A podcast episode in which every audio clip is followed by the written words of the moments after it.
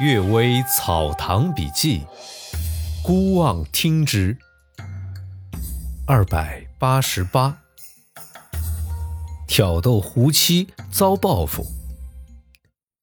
贾公林说，有个商人做买卖，经常来往于樊屯一带，与一只狐狸交上了朋友。这狐狸常请他到自己所住的房子里，这里与普通人家毫无区别。只是商人一走出大门，再回头一看，一切都不见了。一天晚上，这商人又在狐狸家饮酒，狐狸的妻子出来斟酒劝饮，容貌啊十分美丽。商人喝醉了酒，心神荡漾，开玩笑拿捏他的手腕。他朝狐狸一看，狐狸斜着眼看了一眼，笑着说。老弟想学陈平调戏嫂嫂吗？看样子呀，这狐狸一点也没发怒，还是和平时一样轻松的说说笑笑。商人回到住处之后的第二天，忽见家里雇的短工牵着一头驴子，把商人的妻子送来，说：“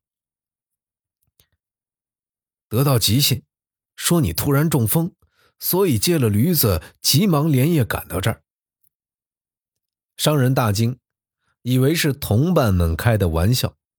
旅馆里没有地方住家眷呢，叫短工仍旧把他送回去。短工呢，却早已走了。这旅馆距家呀，不到一天的路程，而当时还是上午。于是啊，这商人自己牵着驴子送妻子回家。途中遇到一个年轻人，与妻子擦肩而过，他的手。碰了一下妻子的脚，妻子怒骂呀。那年轻人嬉皮笑脸的道歉，又说出些很轻薄的话来。这商人十分愤怒，与年轻人厮打起来。驴子受惊，窜到岔路之上去了。当时啊，这高粱长得十分茂盛，转眼之间这驴子就不见了。商人丢下年轻人去追妻子，顺着驴子的足迹。走了一两里地，却发现啊，这驴子已经陷在泥潭之中，妻子则不知道是去哪儿了。那里一望无际，都是田野，没有人迹。这商人东奔西跑，折腾了一个通宵，心里惶惶然。等到天亮，只得暂且骑着驴子回家，再想办法寻找妻子。没走几里啊，忽然听路边有人大叫道。抓到贼了！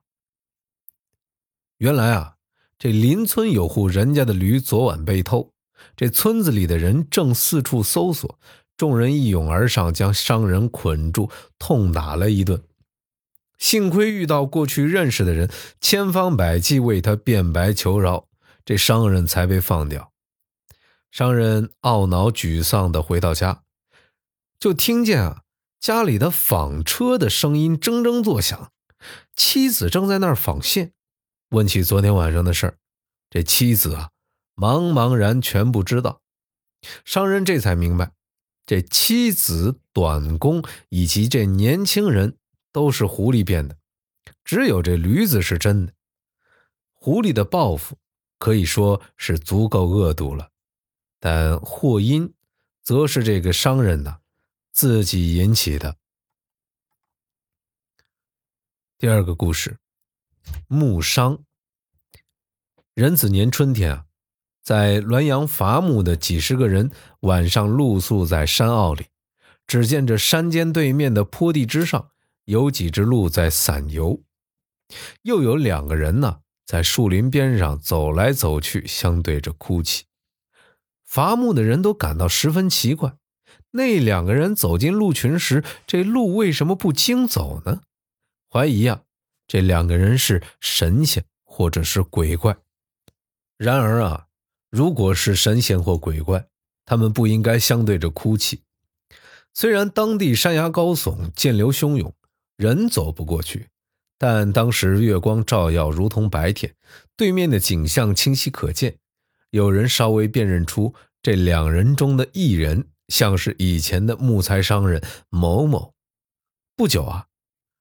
陡然刮起一阵山风，树叶哗哗作响，有一只老虎啊，突然从树林之中跳出来，把这两个人都咬死了。于是啊，伐木的人这才明白，刚才见到的木材商人和另一个人的生魂。苏东坡的诗中有“未死神仙气”，就是指的这种情况。据说这个木材商人平生也没有什么大的罪恶，只是工于心计，事事都一定要得到便宜，阴谋诡计是道家所忌讳的东西。看来啊是有道理的。又听巴彦弼说，征讨乌氏时啊，一天正在加紧攻城，一个人正在奋力酣战，忽然之间有一支箭从旁边飞过来，没有发觉。另一个人在旁边急忙举起刀去拔，反而被箭射穿头颅而死。这个人啊非常感激，哭着祭奠他。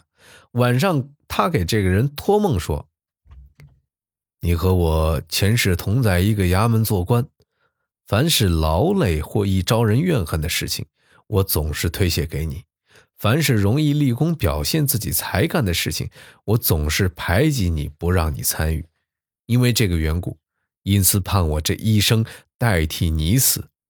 从今以后，我们之间就无恩仇了。我自有朝廷赏赐抚恤，用不着你祭祀。这事儿啊，与木材商人的事情相似。木材商人暗中算计人，所以遭到惩罚很重。啊，这个人只是耍点小聪明，所以遭到的惩罚很轻。由此看来，一个人的巧智，不正是他愚蠢之处吗？感谢各位收听今天的《阅微草堂笔记》，祝大家早安、午安和晚安。最近这两天啊，这个冬季新冠疫情又死灰复燃，请各位一定要注意自己的安全，出门戴口罩、勤洗手。为了大家啊，也为了自己。晚安。